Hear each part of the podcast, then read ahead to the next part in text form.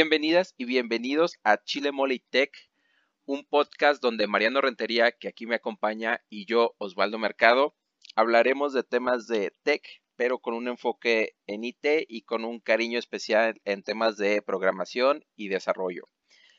Y en esta ocasión vamos a tener un invitado especial que ahorita les presentaré, pero antes que nada, Mariano, ¿qué tal? ¿Cómo estás? Muy bien, Osvaldo, ¿cómo estás tú? Bien, la neta, bien emocionado y, algo decepcionado, la neta, de, de bastantes cosas que he encontrado para este episodio, que va a ser acerca de mujeres en tech. Pero no sé cómo lo veas tú, así como que un, un forecast de cómo ves que se va a poner este episodio. Sí, yo creo que es un tema muy padre, eh, un tema bastante incómodo para muchos. Yo personalmente a lo mejor estoy un poco bias, ¿no? Soy papá y tengo solamente una hija y, desde que fui papá me empecé a, meter más en el tema de, las mujeres este, y, y, la desigualdad, ¿no? Entonces es un tema difícil, pero yo creo que va a dar un muy buen podcast. Pues esperemos. Y antes de empezar y antes de presentar a nuestra invitada especial, quiero decirles algo. Según las, estadísticas que tenemos en, Spotify, nos dice que 88% de los que nos escuchan son hombres. Grábenselo bien, 88%, porque esto va a ser relevante en unos momentos más. Y, Machín, si estás escuchando este podcast, quédate por favor. Escúchalo de pe a pa, porque creo que hay cosas que necesitas saber. O sea, realmente yo lo vi como un wow. O sea, no, no sabía que estaba esto así. Eh, entonces, quédate por favor. por el contrario, si eres mujer, eh, creo que la invitada que tenemos te va a dar incluso tips, experiencias que a lo mejor te sientes tú parte de ellas o, sientes que te refleja, pero creo que es una persona muy preparada tanto profesionalmente como educativamente. Y por otro lado, dice Spotify que 2% no, no se identificaron con un género. Entonces está bien, si ninguno de los dos te funciona, pues de todas maneras quédate, creo que va a haber algo interesante que, decir y que, que, que tienes que escuchar, perdón. Y bueno, habiendo dicho esto, nuestra invitada de esta edición es Jessie Díaz. Jessie, ¿cómo estás? Hola, muy bien, muchas gracias. Muchísimas gracias por la invitación. La verdad es que los escucho y me siento muy contenta de poder estar en una edición más con ustedes. No, al contrario, ahora sí que te extendimos la, carpeta roja, así la alfombra roja, perdón, así de hasta para que nos acompañaras. Qué, qué bueno que te animaste a, a acompañarnos. Y déjate presento muy brevemente para la audiencia. Digo, yo y Mariano te conocemos, pero algunas personas de nuestra audiencia a lo mejor no. Entonces, voy aquí a stalkearte en tu LinkedIn y prácticamente eh, me dices si me interrumpes si en algún momento estoy mal. Jesse Díaz se graduó de Ciencias Computacionales de la Universidad, Veracruzana. Después de eso, lo que tuviste fue una maestría en Inteligencia Artificial y Sistemas Distribuidos y luego le brincaste a un doctorado en, en inteligencia artificial, perdón. ¿Hasta aquí todo bien? Todo bien, correcto. Ok. De aquí me dice que tienes como chorrocientas mil licencias y certificaciones, desde Coursera hasta Data Science, hasta no sé qué tanto, pero lo que a mí me interesa bastante es de que actualmente tienes incluso un curso en línea de Machine Learning, si mal no me equivoco. Sí, lo tengo justamente con la plataforma Platzi donde enseño fundamentos prácticos de Machine Learning a través de Python. Va, va que va. Y Jesse, bueno, yo te conozco desde hace años, híjole, no sé desde qué año. creo que los dos estábamos em, empezando nuestra carrera por ahí, creo que más o menos. Sí. Eh, pero cuéntame, tú estuviste en Softec por ahí del 2010, 2012, más o menos. Creo que ahí fue que nos conocimos. Y desde entonces, ¿qué pasó? Así en, en brevemente y a grandes saltos.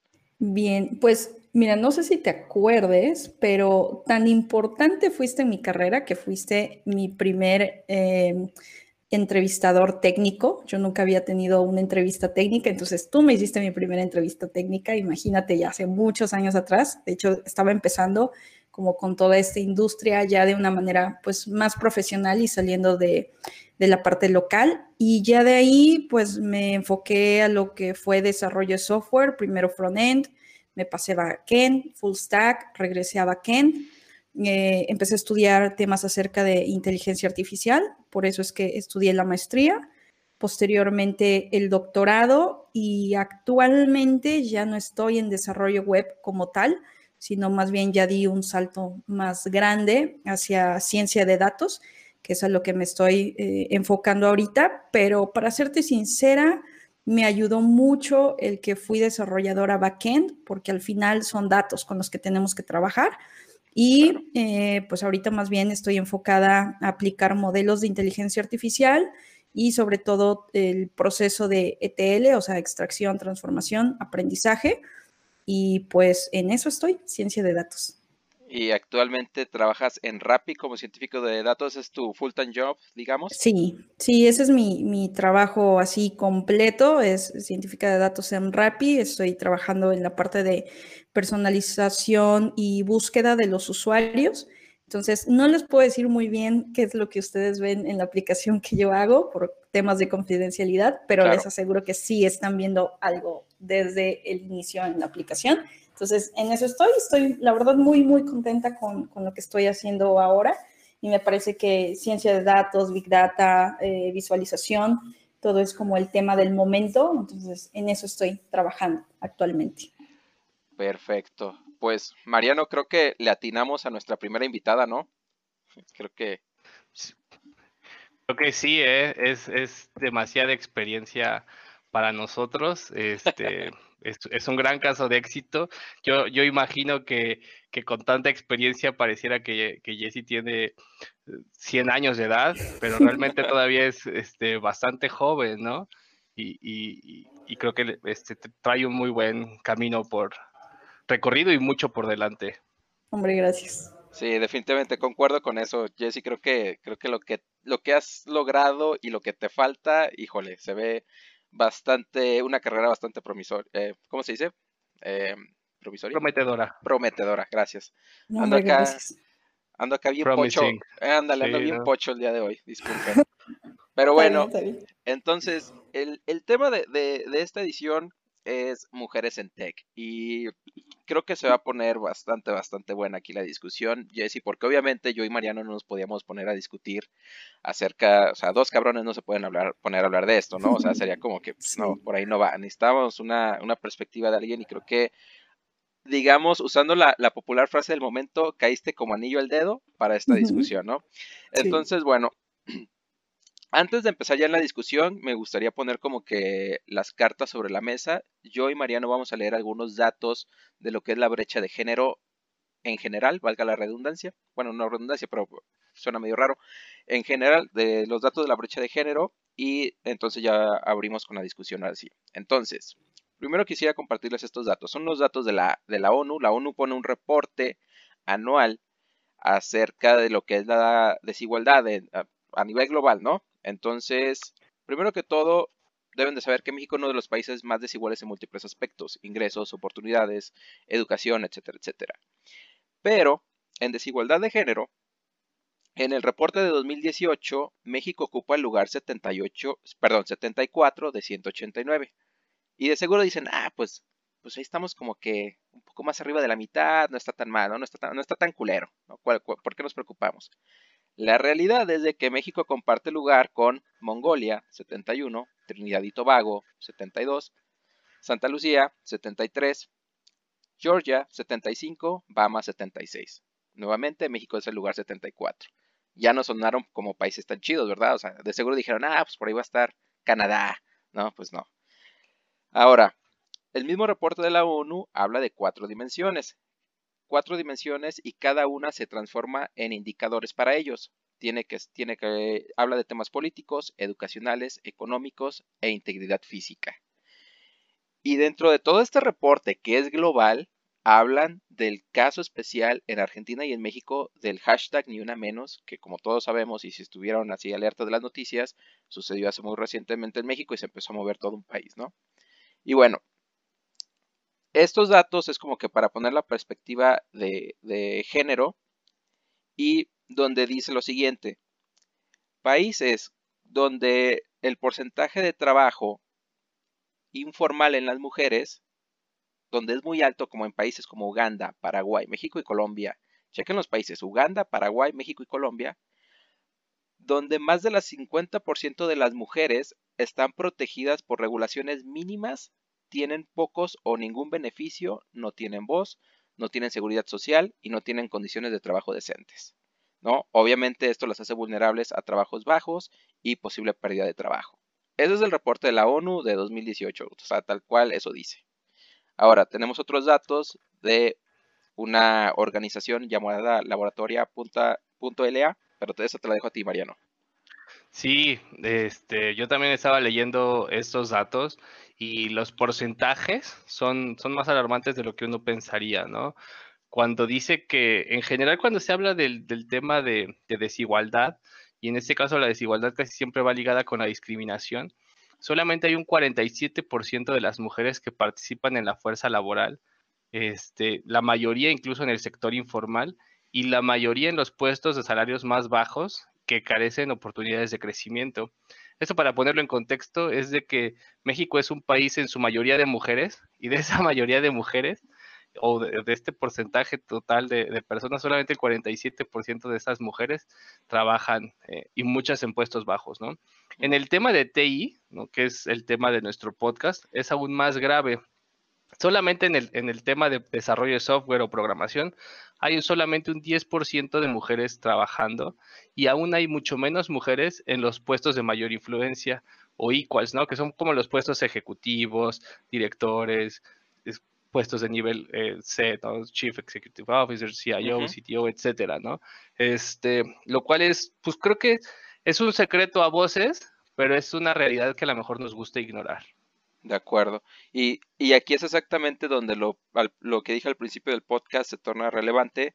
88% de las personas escuchan un podcast de TI y las estadísticas dicen que 10% de, solamente el 10% de, de trabajadores en TI son mujeres, ¿no? Y ya para acabar con los, con los datos, ahora sí que sobre la mesa, bueno, sobre la mesa virtual, porque cada quien está en su casa, con datos del World Economic Forum, del WEF, dice que en nuestras vidas, y muy probable ni siquiera en las vidas de nuestros hijos, se va a poder ver paridad de género. Porque lo más probable es de que faltan 99.5 años para que esta brecha se empiece a cerrar. Y ese, ese está durísimo, ¿no? O sea, se, hagamos lo que hagamos, faltan 100 años para que se empiece realmente a cerrar esta brecha. Sí, hay, hay, un, hay un, no me gustaría agregar algo, pero hay, hay una reflexión muy fácil que hacen en, en, un programa que se llama Explain, que está en Netflix, en cuando hacen un estudio de la desigualdad de, de los pagos de género y dicen, muchas, muchas personas exitosas, Hillary Clinton, etcétera, hacen una reflexión que dicen, cuando yo crecí, yo no conocía ninguna mujer doctora. Yo nunca conocí una mujer exitosa, una mujer desarrolladora, una mujer eh, vicepresidenta, una mujer, etcétera, ¿no? Entonces, esa reflexión de nosotros mismos, hacer reflexión de quién en nuestra empresa, en nuestros trabajos, ha sido una mujer y ha estado en una posición superior, es algo así muy fácil para darse cuenta de, de esta realidad, ¿no? Que en porcentajes pueden ser los porcentajes que sea, pero en tu vida cotidiana, si lo reflexionas, sí lo notas. Claro. Y aquí es donde ya ahora sí nosotros nos callamos y nos ponemos a escuchar a Jesse. Jesse, a ver, con estos datos, primero, primero que todo, ¿cuál es tu impresión de estos datos? ¿Ya los conocías? Sí los conocía, pero la verdad es que me impresionó mucho eh, los primeros datos que comentaste en el, cuando haces la comparación de, de, la ONU. O sea, yo también hubiera pensado que México estaba muy cerca, no sé, tal vez sí, de Canadá, un poco por ahí, tal vez Inglaterra, algo así, pero es que sí estamos muy abajo y cuando empezamos a comparar los países, pues es todavía como que más escalofriante el dato, porque me parece que tenemos una idea diferente de la igualdad en México. O sea, pensé que sí había un poquito más de igualdad y ya vi que no. Entonces sí está de, de pensarse bastante. Y cuando mencionas Colombia, debido a que tengo compañeros de, de Rappi, que de allá surge Rappi, pues es que también me han contado cada historia de, de, que realmente para las mujeres hay muchas oportunidades laborales y si las hay, entonces están diferentes o son restringidas comparado con las opciones que le pueden dar a un hombre, ¿no? Entonces, mm, todavía hay mucho que, que trabajar. No conocía lo de los noventa y tantos años, pero bueno, espero que, esa brecha se pueda acortar y al menos si no me toca verlo a mí, pues que mi generación, todavía no tengo hijos, pero que ya mi generación pues sí tenga un trato diferente.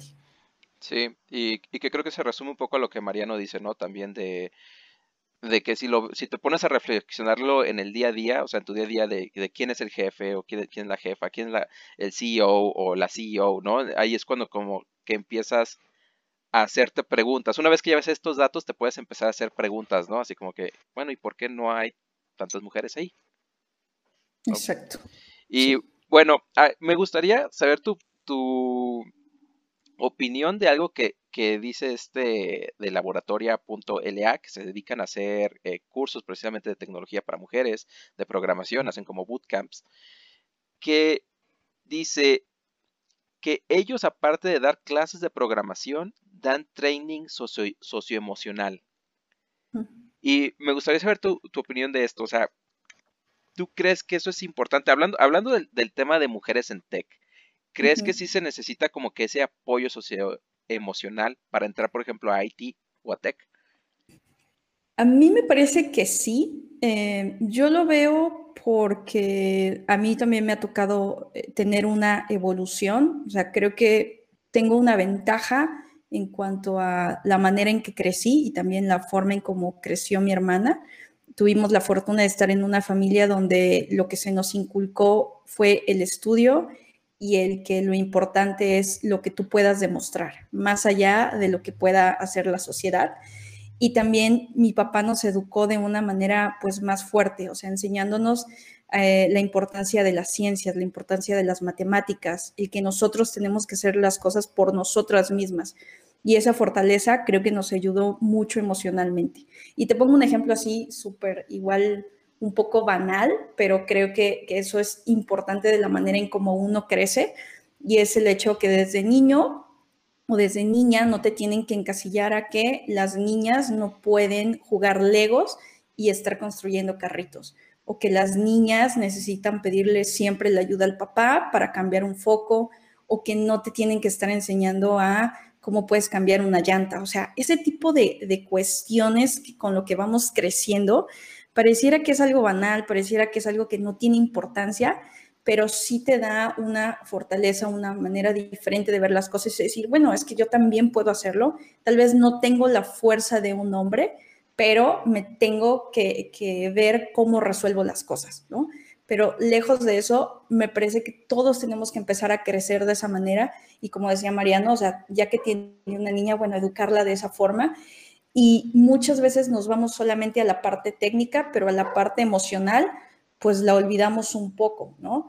Y desde que estás en la licenciatura o lo que estés estudiando, si tú ves que tus compañeros suelen ser un poco agresivos contigo porque estás en un área tech, entonces, desde ahí ya como mujer empiezas a, preguntarte de, ¿realmente tengo que estar aquí? Estoy rodeada de muchas personas que me están atacando, tendré la capacidad de hacerlo y empiezas a dudar. Y les pongo ese ejemplo porque eh, hace ya desde muchos años atrás, pues tengo un blog eh, y alguien por ahí me ponía en algún mensaje cuando puse la primera vez que puse una foto porque era como un nombre muy genérico, alguien me puso, mira, qué curioso, programas como hombre, yo pensé que eras hombre, no sabía que estaba leyendo el blog de una mujer, ¿no? Wow. O sea, o sea, y yo me quedé pensando, a ver, ¿le contesto o no le contesto? Claro. ¿Me quedo callada o, o, qué? Entonces, mi primera pregunta fue, a ver, entonces dime cómo programa un hombre y dime cómo programa una mujer. O sea, no entiendo cuál es la diferencia de lógica entre uno u otro, ¿no? carece totalmente de lógica, ¿eh? Ese es que no tiene ninguna lógica, sí. Y, y, de ahí su siguiente comentario fue, uy, no, este blog es de tecnología, es escrito por una mujer, pues tú que me puedes enseñar. Y tal cual así, nunca más recibí un, comentario de él cuando anteriormente bajaba mi código de C, estaba en la, escuela, ¿no? Bajaba mi código y me decía, oye, qué buen código, me sirvió para entregar tal tarea y esto, lo otro. Y si yo hubiera sido una persona eh, emocionalmente que no me considerara fuerte, pues igual y me iba a empezar a, poner a pensar, pues no, ¿para qué puedo tener ese blog si, es cierto? O sea, ¿yo qué le puedo aportar?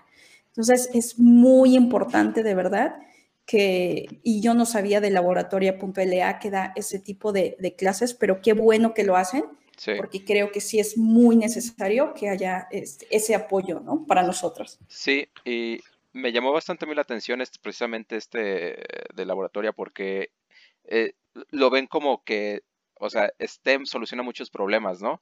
Y, les voy a dar nomás un solo ejemplo de, un dato que se me hizo bien importante, que dice, la Universidad de Virginia en los Estados Unidos determinó que las mujeres son un 47% más propensas a sufrir heridas severas en accidentes automovilísticos.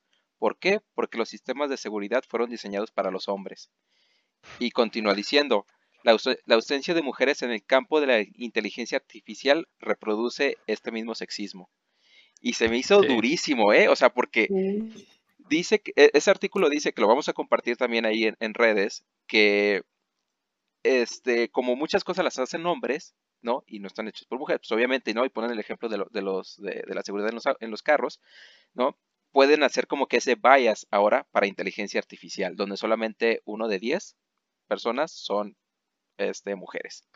Y, fíjate que yo una vez leí un dato muy similar, este, en algo más grave, ¿eh? en algo de que, de que los sujetos de pruebas de las medicinas de mujeres eran hombres. ¿no? Pensando que, el, cuerpo en general es muy similar, o sea, bajo estos conceptos completamente antiguos de que el cuerpo humano pues es lo mismo, este, decían, pues vamos a probarlas en hombres, ¿no? Medicinas diseñadas por hombres, eh, probadas en hombres, solamente para mujeres, ¿no? Entonces, son esas cosas que es como hasta ridículo hoy, hoy, hoy, hoy verlas, ¿no?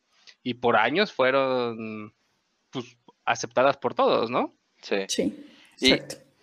Y, bueno, Jesse, me, gustaría preguntarte en general, ¿cuál crees tú que sean las posibles causas? Digo, ya creo que ya mencionaste algunas, ¿no? Por ejemplo, de que tu educación a lo mejor puede haber sido diferente a la de una educación tradicional, ¿no? de, de, que, por ejemplo, a lo mejor a ti sí te daban legos, o a lo mejor tú tuviste la oportunidad de tener una computadora desde niña, no sé. Pero ¿cuáles crees que puedan ser las posibles causas de que uno de diez, o sea, lo vemos en, lo dicen en IT, lo dicen en inteligencia artificial, uno de diez son mujeres. ¿Qué es lo que está pasando? ¿Por qué no llegan a más? A mí me parece que, hay también ciertos, eh, ciertas ideas que, debemos de quitarnos de la cabeza. O sea, sabemos que, en las áreas de, de, ciencias, de tecnología, pues una de las carreras principales, si es que no vas a seguir por toda tu vida, pero si es un pilar, pues son las matemáticas.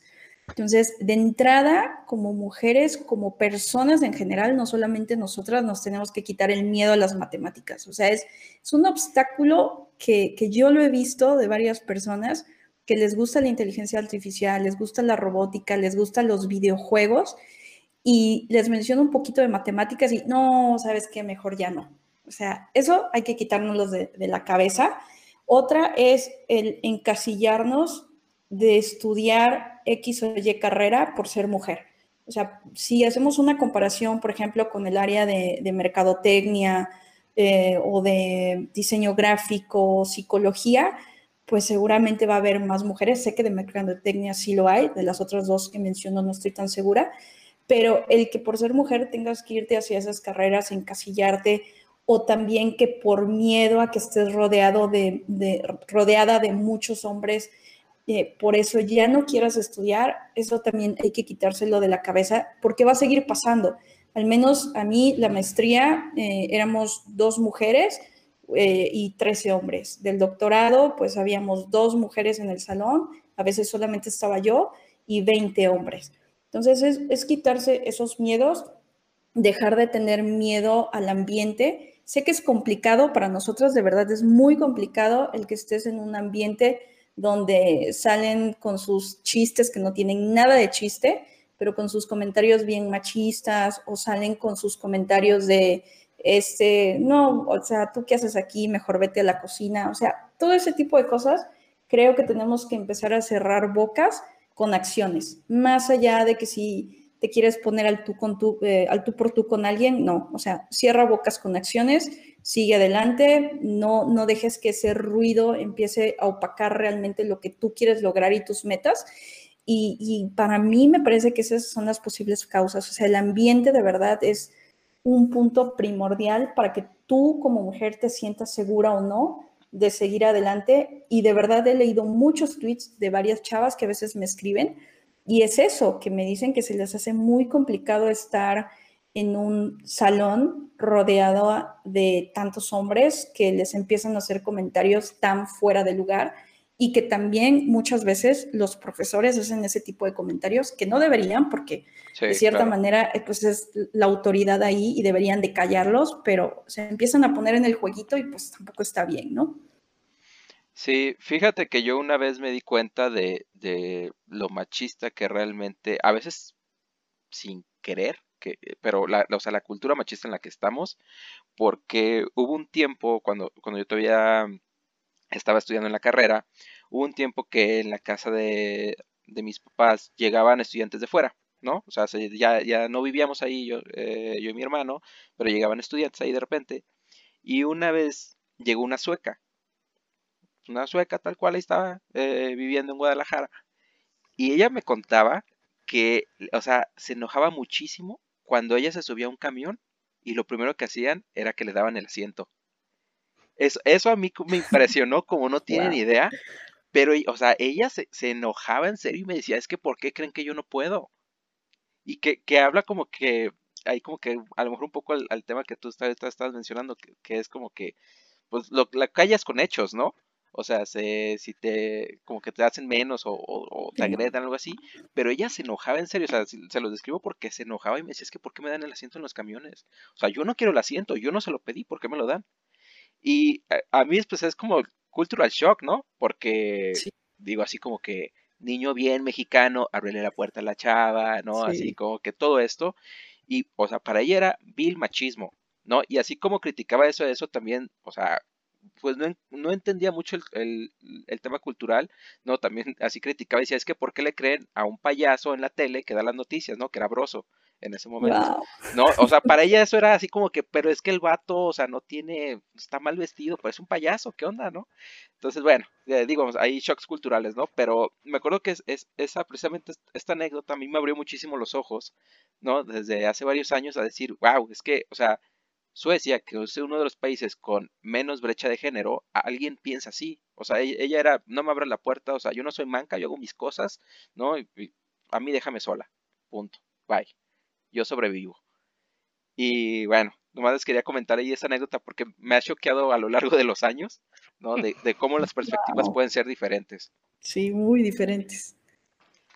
Y Jesse, creo que abriste un poco ahí la puerta, no sé si ya nos contaste todas tus malas experiencias, pero digo, creo que ya contaste algunas, pero realmente has tenido así lo que tú dijeras, híjole, esta sí ha sido bien mala experiencia personal, por, solamente porque soy mujer aquí en Haití.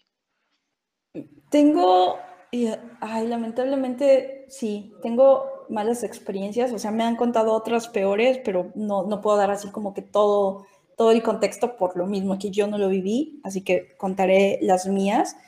Eh, hay una que, que, es reciente, o sea, reciente, no sé, hace dos, tres años, que, que, me rompió el corazón porque esta persona, yo le tengo, bueno, le tenía un respeto enorme. Eh, estaba tomando una clase con, con él, es un doctor, no voy a decir nombres ni nada, y, esa clase yo la venía peleando y peleando en el sentido de que como no es una clase que, pudiera tener tantos estudiantes, pues estuve inclusive hasta eh, buscando a ver quién quería estudiarla conmigo, pues para que se abriera, porque necesitaba al menos cuatro alumnos, si no, no se podía abrir. Entonces ahí me ves recolectando firmas y hablando con mis compañeros. Y mira, es una clase que tal vez no es un horario muy bueno, pero vamos a aprender y este doctor y así yo súper emocionada. Eh, y entonces como en la tercera clase de él, este, y te digo, lo, lo admiraba mucho por, por, lo bueno que es, estábamos platicando, estaba por finalizar la clase, una clase de finanzas eh, con inteligencia artificial, y entonces mencionó algo como, oigan, eh, ¿alguien, ¿alguien de aquí estará interesado en, algunos, algunos libros de física? ¿Alguien le, le gusta por aquí la física? Eh, yo tengo una colección bastante grande, como de unos 15, 20 libros, y los quiero regalar, ¿no?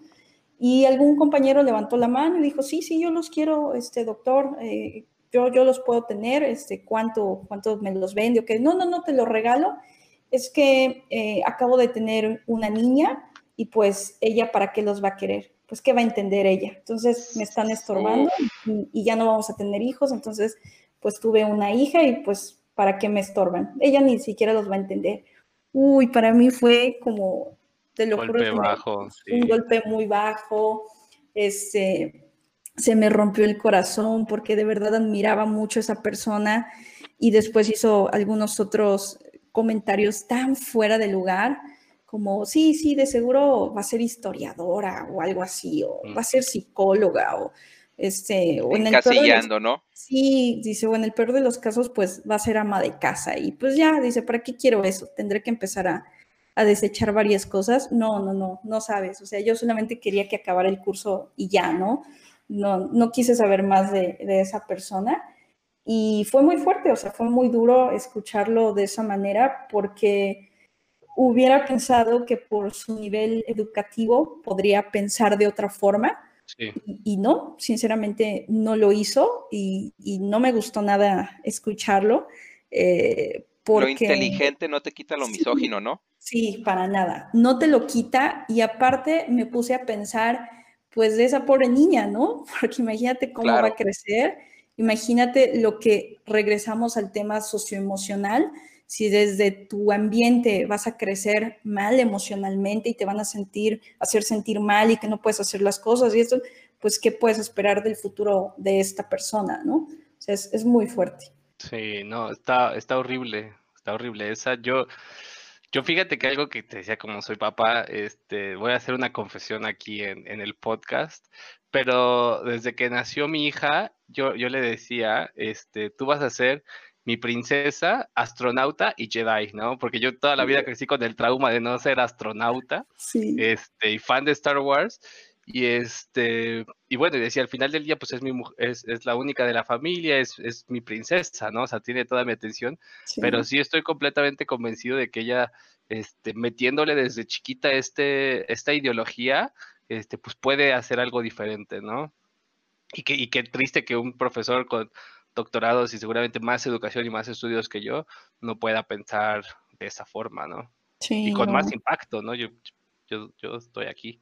Sí, claro. No, no, la verdad es que tiene mucho impacto esta persona y, y por eso creo que, que, fue tan triste para mí por, porque sinceramente lo idealizaba. O sea, yo lo veía y, ay, yo en algún momento quiero llegar a ser investigadora como él y quiero hacer esto y quiero llegar al nivel que él tiene. O sea, de verdad, a ese punto yo lo idealizaba. Y cuando dijo eso, no, o sea, se me, se me cayó de un, pedestal.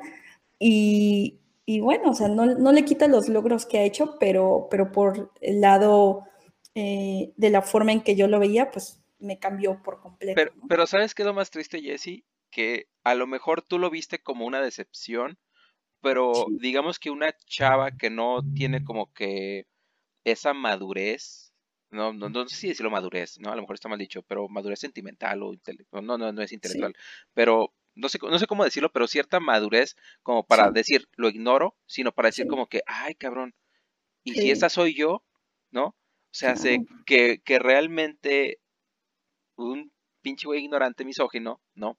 Realmente le pueda trabar la carrera a alguien más. Esa, esa, es la parte que a mí sí digo como que, híjole, y lo que se mencionaba hace unos momentos, ¿no? De, de, de puestos de poder de por ahí, que si alguien así tiene un puesto de poder, es, güey, o sea, neta necesitan quitarlo.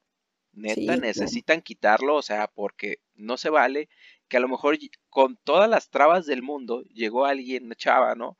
A, a ese nivel, con todas las trabas, a lo mejor que porque su familia no la, no la apoyó, por lo, las causas que quieran, ¿no? Y llega eso y ve que alguien que ella respeta, ¿no? Y que idealiza, así como tú, y dice eso, y a lo mejor ese es el detonante para decir ya estuvo, ¿no? Sí, Sí, y, fíjate, ahora sí que me das la pauta para eh, contar brevemente mi, otra historia, y es que en mis primeros trabajos, bueno, pues llegué a un lugar, tampoco daré mucho detalle, ni años ni nada, pero llegué a un lugar eh, donde me contrataron como programadora, entonces yo estaba muy contenta porque era de, mis primeras experiencias, digamos. ¿Te contrató Gonzalo? Dilo. No, no, no, para nada. No, para nada. Y, y, me contratan y pues ahí voy, toda emocionada y todo. Los primeros meses estuvieron bien. Y después, ya el, ahora sí que el jefe de departamento, em, cuando empezaba o, quería, tenía ganas de, de, un café, tenía hambre o quería algo así, este, pues a quién creen que mandaba a traer? Pues a mí. ¿no? y, a, sí, y a pesar de que yo tenía mis actividades de programación y demás y estaba desarrollando mis primeros módulos, quería un café y me hablaba, Jessy, ah, sí, la primera vez se me hizo como raro, ¿no? Y fue de, oye, Jessy, este, ¿puedes ir por un café? Yo, sí, dice, mira, y te invito a uno. Ok, ya fui, regresé, se lo di ya. Y después fue como recurrente y me mandaba por el desayuno. Hubo, hubo una vez que fue, o sea, ya tan, tan feo, tan grotesca la idea, que es cuando empecé a buscar como otro trabajo porque dije, no quiero estar aquí. O sea, aquí no, no mis compañeros, mis compañeros de hecho me respetaban mucho y yo a ellos, pero el jefe de departamento era el que hacía las cosas muy mal, ¿no? Dijo, bueno, ¿qué puedo esperar? Aquí no hay ningún crecimiento para mí, solamente me estoy molestando cada día que vengo acá, entonces, ¿qué, qué hago? ¿no? También yo tengo que ser cabeza fría y tomar decisiones, hasta que hubo una vez que me dio un documento y me dijo, oye, ¿te puedo pedir un favor? Sí, sí, sí este, mira, llévaselo al jefe de X área a que, a que te lo firme, dice, porque pues como eres mujer no te va a negar. Y si yo voy, no me lo va a firmar. Y fue, no, no puede ser. Dice, y si puedes llevárselo con una sonrisa, te lo voy a agradecer más. Y dije, vale, pues sí, está bien. Subí, el señor así demasiado amable, a mi gusto. Eh, me firmó el documento, llegué y se lo entregué y dice, ya ves, te dije, no te tardó nada, te, fuiste 10 minutos. Digo, sí, está bien, aquí está, permiso. Y ya me regresé a mis actividades y sí, fue cuestión de, no sé, a lo mucho 15 días. En la primera oportunidad que tuve de irme de ahí, me fui. O sea, no, no quería saber más de ese lugar. Fue muy feo, muy, muy feo esa experiencia.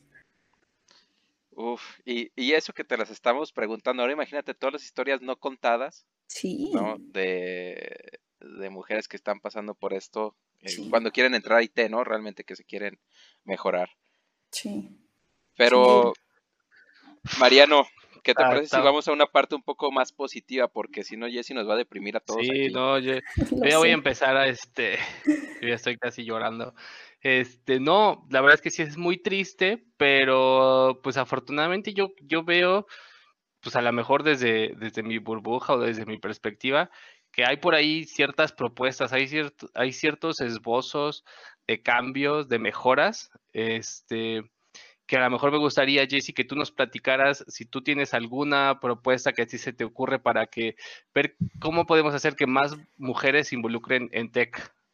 Claro, la verdad es que a mí me gustan mucho los, los bootcamps, los meetups, porque o sea, esos meetups y esos bootcamps que están hechos para todo tipo de personas, o sea, que de verdad se enfocan en invitar a ponentes, no solamente que sean hombres, sino invitan también a mujeres, porque sinceramente nos sentimos identificadas, o sea, si existe una relación de, ay, mira, esta chica lo logró y pudo hacer esto y pudo hacer lo otro, pues es que yo también lo puedo hacer, ¿no? O lo que mencionaban, ay, mira, esta chica está en un puesto de CEO, CTO y está haciendo cosas increíbles y maravillosas, pues uno sueña con eso.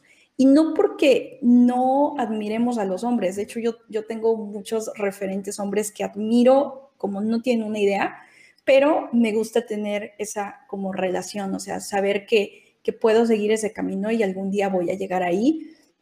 Y por eso me gusta, por ejemplo, Platzi hace creo que seis meses, tal vez un poco menos, publicó, hizo eh, un tweet donde mencionó que por primera vez, si mal no recuerdo, eh, había existido, eh, bueno, tuvieron un meetup y el 50% fueron hombres, 50% mujeres, y si no, un porcentaje menor o mayor, pero estuvo súper equilibrado. Entonces, eso es muy bueno, o sea, que, que el grupo de personas cada vez sea más equitativo porque te ayuda también a tener una relación como muchísimo más cordial entre nosotras y entre los hombres y que nos vean así, o sea, no, que no salgan con los comentarios como el que les decía de, ay, es que programas como hombre. Pues es que dime cómo programan ustedes, porque yo no sé, o sea, un for es un for, ¿no?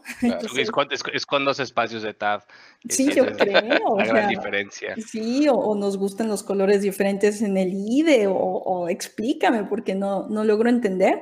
Oye, Jessy, y perdón, te, te, interrumpo nomás para hacer un pequeño shout out, porque yo, yo fui a una conferencia que hizo Wiseline aquí en Querétaro, eh, que, creo, sí, que creo que sí vale la pena también a veces mencionar las cosas buenas, que lo hicieron exactamente con el tema de las mujeres y se me hizo súper interesante porque obviamente todo el panel era de mujeres, ¿no? Y trajeron varias personas a Querétaro y es la primera que yo he visto aquí en México, digo, a lo mejor ha habido otras, pero es la primera conferencia que yo he visto eh, de una empresa de tecnología realmente impulsando esto, ¿no? Era puro panel de mujer eh, que venían a hablar de, todo esto, ¿no? De los retos y, este tipo de cosas. Y que a mí se me hizo muy chido en lo personal, sobre todo porque en Europa ya están cancelando speakers hombres.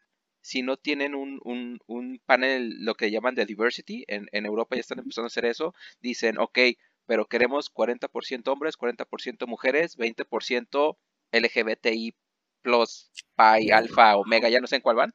Este, pero eh, varios speakers, de hecho, una conferencia, si mal no recuerdo, en, creo que iba a ser en Budapest, y la cancelaron porque todos empezaron a decir, es que no hay mujeres, y pum, todos los speakers se bajaron, ¿no? Y que creo que es de las cosas que realmente necesitamos empezar a ver en, en Tech México, ¿no? A nivel local, de vamos a hacer un meetup, vato, trata de invitar a chavas. Yo organizo un meetup en Querétaro y les voy a decir, es bien difícil bien difícil este, invitar a las mujeres. Eh, yo creo que me ven con cara de este güey me va a mandar como el café, como a ti, Jessy, que te lo pedía. pero es bien difícil encontrar speakers mujeres que se, que se animen. Este, les voy a decir así yo de mi experiencia, de 10, 7 no me contestan, las tengo contabilizadas, así. 7 no me contestan, 3 me dicen que sí, pero a lo mejor no pueden, ¿no? Por cosas de, su trabajo, etcétera, etcétera. Pero la mayoría no me va a contestar cuando, cuando les hago una invitación. Pero bueno, ahora sí nos, nos regresamos a tu experiencia y nomás quería hacer un pequeño paréntesis de, esto. Muy bien, pues si nos están escuchando mujeres, Osvaldo es muy buena persona. Sí, sí contesta. Sí contesta, lo conozco, es muy amable, de verdad, por favor, este, créanlo, ojalá que, ese número cambie. Y, y, es bien importante, fíjate que yo no sabía ese dato que mencionas, eso es muy bueno, me parece que que la diversidad, es que todos aprendemos, o sea, de la diversidad también se aprende, de los diferentes puntos de vista se aprenden. Y algo que a mí me gusta mucho también, pues son los canales de YouTube, donde eh, imparten diferentes este, temas, mujeres. Yo tengo un canal y también cuando estabas mencionando los porcentajes, pues es que la mayoría son hombres, ¿no? Y trato de, de diversificar, pero aún así no logro alcanzar a estas chicas. Espero pues cada vez me sigan este, siguiendo más, pero para mí me parece que los bootcamps es así primordial para que cada vez haya más mujeres en tecnología y se den cuenta que realmente sí podemos hacer las cosas. Vale, pues yo, yo he visto, este, yo sí he visto un poquito más de conferencias de mujeres. Es, yo creo que al final este, de este podcast ponemos links a varios. Este, está Women Who Code, está Temactiti o algo así que se pronuncia. No me lo sé pronunciar, este, pero son puras mujeres también que se organizan. Yo creo que sí, como dices este, tú, Osvaldo, son pocas las empresas que la empresa lo empuja este, pero yo sí veo la comunidad de mujeres creciendo, este, afortunadamente. Sí, definitivamente. el, punto es, apoyarlas, ¿eh? este, yo, yo a nivel, este, personal del trabajo, eh, tengo, tengo, más o menos como a dos líderes, tres líderes, este, que son la minoría, pero procuro empujarlas. Eh, participamos en un evento también de, de, mujeres en tecnología aquí de la CUAC. O sea, creo que mientras el tema no se suelte, eh, esperemos que esos noventa y tantos años se hagan menos, ¿no? Este, pero sí, hay que invitarlas a que participen y hay que estar nosotros también están escuchándolas, siguiéndolas, no acosándolas, ¿no? Este, muy, muy importante. Y, y, empujándolas y apoyándolas en lo que se pueda necesitar, ¿vale? No sé si tú tengas alguna otra recomendación, este, alguna otra propuesta, Jessy, tú, Osvaldo. Eh, hay uno hay un, este, un programa que, que, al menos a nivel local lo están haciendo y sé que próximamente se va a empezar a hacer en el resto de la República, si no es que ya existe.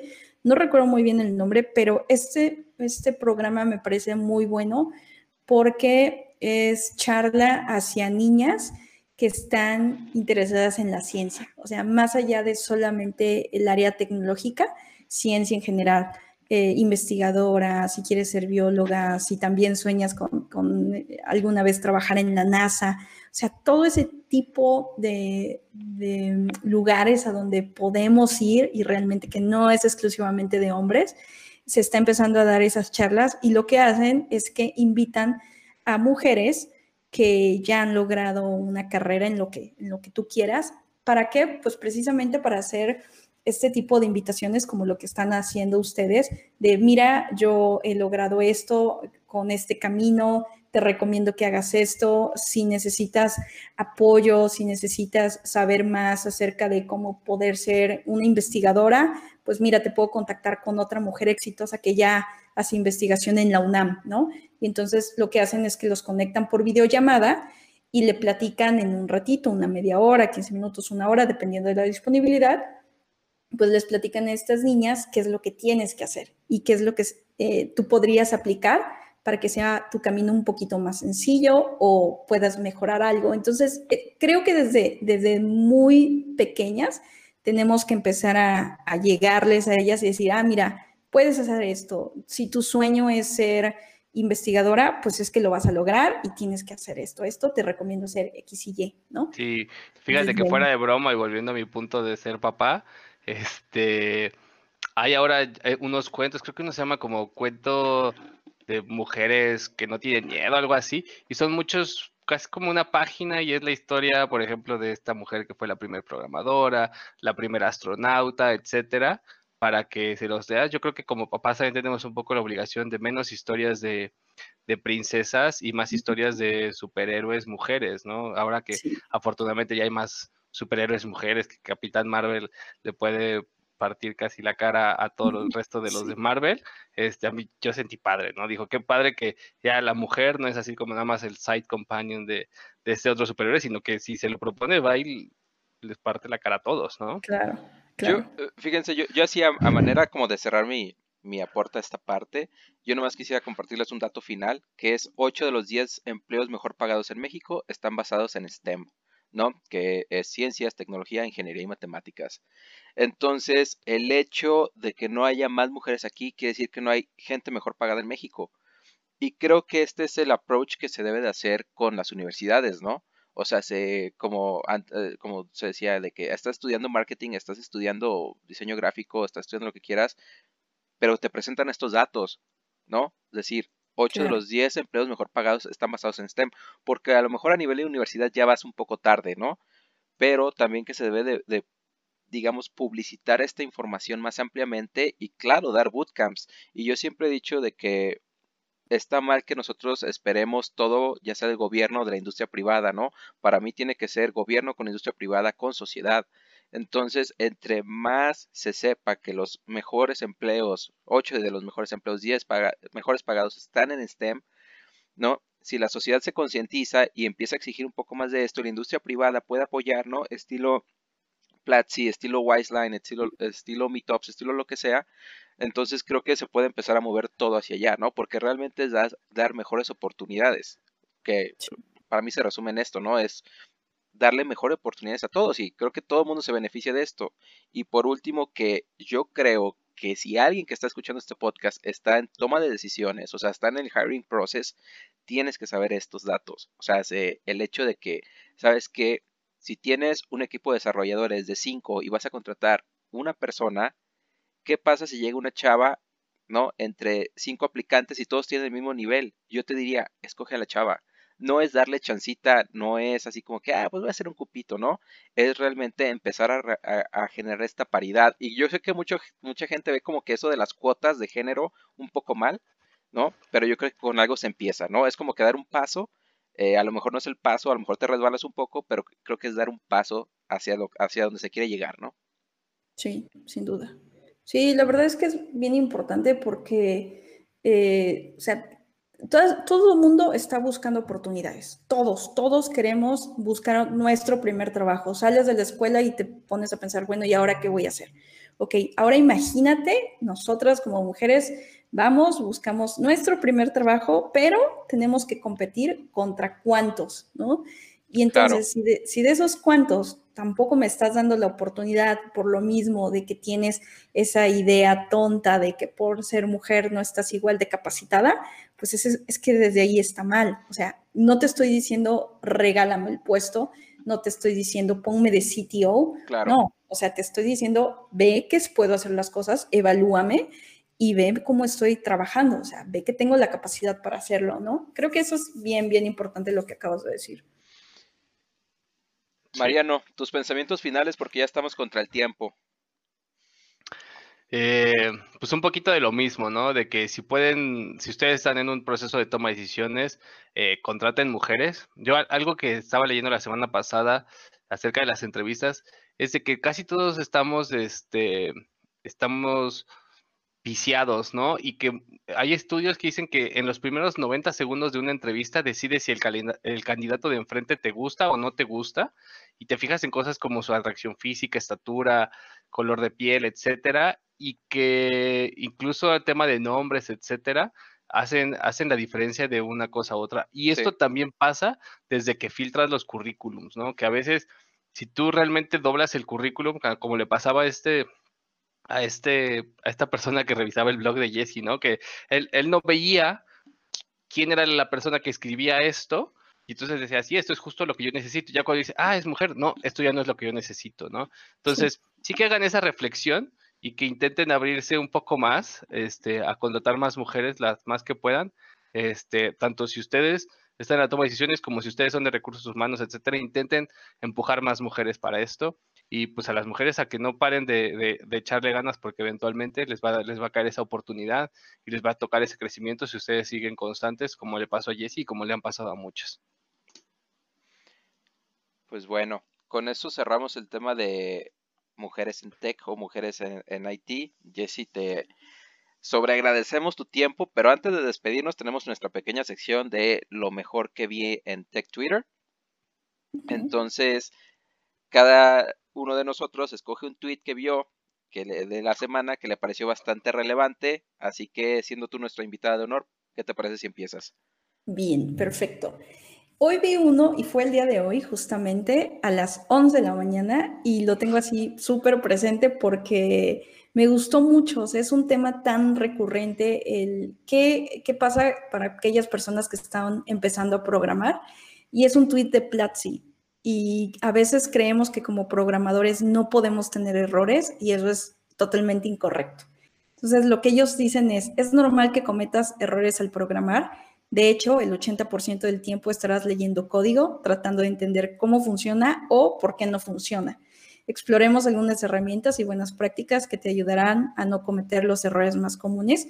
Y de ahí, pues, te da una serie de, de recomendaciones, ¿no? Como los que algunos ya sabemos, otros no tanto, pero que va desde utilizar nombres descriptivos, el que podamos comentar nuestro código, el que si tienes un lenguaje favorito, pues es que no está mal y no tienes que estar cambiando de lenguaje a cada rato. O sea, ese tweet me parece que es el clavo para todos aquellos que están empezando, porque a veces creemos que los programadores tenemos que ser perfectos, no nos podemos equivocar y tenemos que saberlo todo del lenguaje y pues la verdad es que no estamos ni cerca me parece que seas senior, seas junior, pues sí recurrimos de Stack Overflow más de una vez en la semana. Sí, definitivamente. De hecho, también lo vi e incluso hasta también le di retweet. Se me hizo bastante bueno. Concuerdo contigo, está bastante interesante. Ahí lo vamos a estar compartiendo también en nuestra cuenta de Twitter. Mariano, ¿cuál fue tu tweet de la semana? Yo traigo un tweet eh, un poquito más, más triste, pero es un tweet de, Don Chambitas eh, haciendo referencia a un artículo de proceso de una empresa de, Aguascalientes que después de este tema del, coronavirus, pues se esfuma, ¿no? Este, deja a los trabajadores sin paga, etcétera, y que bueno, que para mí es como una, una llamada de atención o una, una alerta. En este caso fueron aproximadamente 40 o 50 personas las que, las que se quedaron realmente sin trabajo y van a empezar procesos legales. Pero que espero que, en, medida de lo que podamos, los que tengan opción de ayudar, este, ayuden a los que se queden sin chamba, ofreciéndoles trabajo, este, o mentorías, etcétera, y que espero que no pase tanto más, ¿no? Sí, lamentable, también lo vi, totalmente lamentable, y sobre todo Aguascalientes, o Aguascalientes para mí es mi segunda casa, entonces la neta, qué, qué mal plan con esa banda, y ojalá sí haya acciones legales ahí, porque sí está muy gacho. Y ya muy rápidamente les cuento de mi tweet, que se remonta a nuestro episodio número uno, que si no, no lo han escuchado y lo, van a poder escuchar, que es acerca de trabajo remoto, y es un reporte de GitLab acerca de como los beneficios de trabajar remoto y que lo que me gustó fue de que ponen así, por ejemplo, de que cuáles son los beneficios de trabajar remoto. 52% opina que el schedule flexible, el, tiempo flexible. Entonces, como que varias cosas que ya sabemos, pero que creo que es de los pocos que veo que se mete un poco más a los datos, ¿no? Así como que n igual a 3000 es nuestro sample, etcétera, etcétera. Y no es solamente como opinión ahí de, bueno, ¿y te gusta o no? Sí, ah, pues sí, sí está bien, ¿no? Entonces como que se, un se mete un poquito más a realmente analizar los datos y que también lo vamos a estar compartiendo este tweet ahí en, en nuestra cuenta para que lo chequen y lo vean. Es un reporte bastante interesante y si no están trabajando remoto, compártanselos a sus jefes. Yo creo que a veces la información ayuda bastante y también como lo estamos haciendo con el caso de mujeres en tech o mujeres en IT. Y bueno, con esto cerramos el episodio. Muchísimas gracias, Jesse. ¿Dónde te pueden encontrar en, redes? Pues me pueden encontrar en Twitter en arroba silvercorp y en YouTube me pueden encontrar también como silvercorp o Jesse Days. De ambas formas algo. Y pues bueno, pues muchísimas gracias a todos. Espero que sea de utilidad y de motivación para muchas personas que nos escuchan y pues sobre todo ustedes por el espacio y llevar eh, la tecnología a cada vez más personas. Mariano, pensamientos finales y dónde te encontramos en redes. En redes soy, este, en Twitter soy arroba Mariano Rentería eh, LinkedIn soy Diagonal Mariano Rentería y pues pensamientos finales, invitarlos a todos a que, a que nos sigan siguiendo en nuestras redes sociales, en nuestra cuenta de Chile Mole y Tech de Twitter y que nos dejen sus calificaciones en, en, las plataformas en donde nos escuchen, si escuchan en Spotify, si escuchan en Anchor, etcétera, que nos, que nos eh, dejen calificaciones para poder seguir mejorando qué temas les gustaría, qué es lo que les gusta, qué es lo que no les gusta, para, que sigamos haciendo estos episodios si es que les gusta. Sí, definitivamente. Y síganos en Twitter porque de luego la cagamos bien duro y no nos dimos cuenta durante el episodio y tenemos que hacer acá de, ah, la, cagamos. Más, más yo que Mariano, pero con algo se aprende, con, con algo se empieza, ¿no? Perdón. Miren, ya, ya la cagué. Este, pero bueno, pues muchísimas gracias a ambos, Jesse y Mariano. Nos vemos en el siguiente episodio y nomás para cerrar, quedaron muchísimos datos fuera que no pudimos meter en el episodio, incluso ya nos pasamos de nuestro tiempo, pero realmente échense un clavado en el tema, échense un clavado en los datos de, de la brecha de género, está bastante interesante y muchas gracias por escucharnos.